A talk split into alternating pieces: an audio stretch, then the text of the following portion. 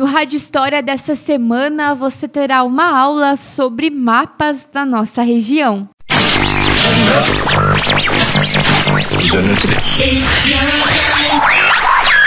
Aqui na RDX. Rádio História. Conhecer o passado. Para entender o presente.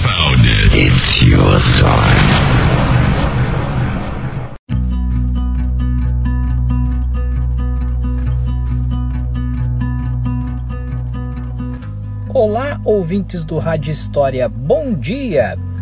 Hoje vamos falar sobre história e geografia. Quando você olha o mapa do estado do Paraná, você identifica rapidamente o município de São Mateus do Sul? Pois é, eu, quando assisto na TV a previsão do tempo para nossa região, consigo identificar o município pelo detalhe da volta do rio Iguaçu em Fluviópolis que quase forma uma ilha nas proximidades da balsa de Paula Pereira, cujo município do outro lado do rio é Canoinhas. Os mapas registram a história, demarcam os territórios onde se construíram nações. Erroneamente, ao olharmos para um mapa, o imaginamos estático, porém eles têm vida, e no tempo e no espaço alargam-se e estreitam-se são capítulos de uma história que as gerações vão escrevendo indefinidamente. Os contornos de nosso município que conhecemos hoje, quase em um formato circular, nem sempre foram assim. E é sobre isso que falaremos aqui no Rádio História de hoje. É comum, quando pesquisamos em algumas fontes históricas, encontrarmos menções sobre localidades como São Miguel da Roseira, Divisa, Lajeado e outras como sendo o município de Rio Negro. Isso acontecia porque, apesar de São Mateus ter sido emancipado politicamente em 1908, ele possuía seus limites bem diferentes do que são hoje. Nas definições anteriores, a área que hoje é Vila Palmeirinha, Jardim Santa Cruz e Vila Verde eram pertencentes ao município de Rio Negro e depois pertencentes ao município da Lapa. Que interessante, não?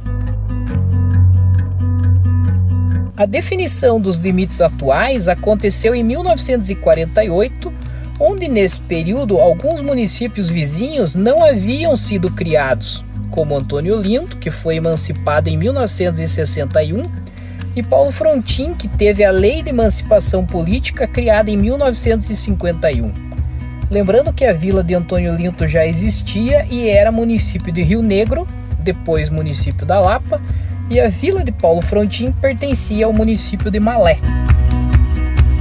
Essas redefinições de limites sempre estiveram presentes nas formações territoriais Vemos isso no mapa do Brasil, quando ainda colônia de Portugal, depois nas outras formas de governo, a própria criação do estado do Paraná em 1853, que incorporava um pedaço do atual estado de Santa Catarina, que geraria posteriormente, entre outros fatores, a Guerra do Contestado. No final da década de 1940, em fins da Segunda Guerra Mundial, foram criados vários territórios federais nas regiões de fronteira com o objetivo de se aumentar a defesa do Brasil. Um deles era o Território Federal do Iguaçu, formado por áreas dos atuais estados do Paraná e Santa Catarina, na região oeste. Com muita polêmica e discussão, em 1943, através de um decreto-lei, foi criado esse território, desmembrando de seus estados originais.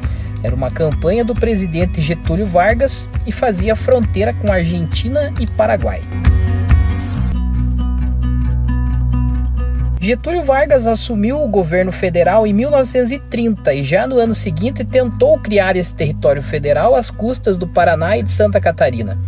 Entretanto, com a firme reação do interventor do Paraná, general Mário Tourinho, sua criação foi protelada à espera de melhor oportunidade política. Em consequência, o interventor paranaense foi exonerado.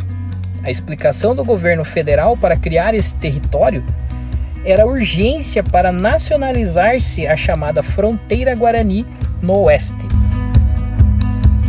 Esse território federal foi extinto com uma emenda apresentada por Bento Munhoz da Rocha Neto na elaboração da Constituição de 1946, com reintegração de suas áreas ao Paraná e Santa Catarina. Com essa reintegração, houve então uma reorganização dos municípios e São Mateus do Sul toma a forma dos limites que conhecemos hoje. Em 1948, fazíamos limites com Malé, Rio Azul, Rebouças, São João do Triunfo e Lapa, já com a definição atual dos limites municipais. Essas alterações nas definições políticas dos mapas são importantes para conhecermos na história como era o município e considerar essas condições quando compararmos com o município atual.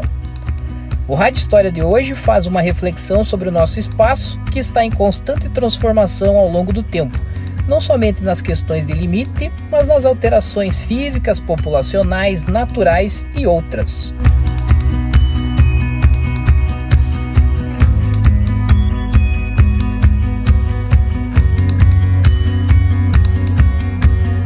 Sou o Thiago Portes Borges e espero que tenham gostado desse episódio histórico e geográfico. Abraços!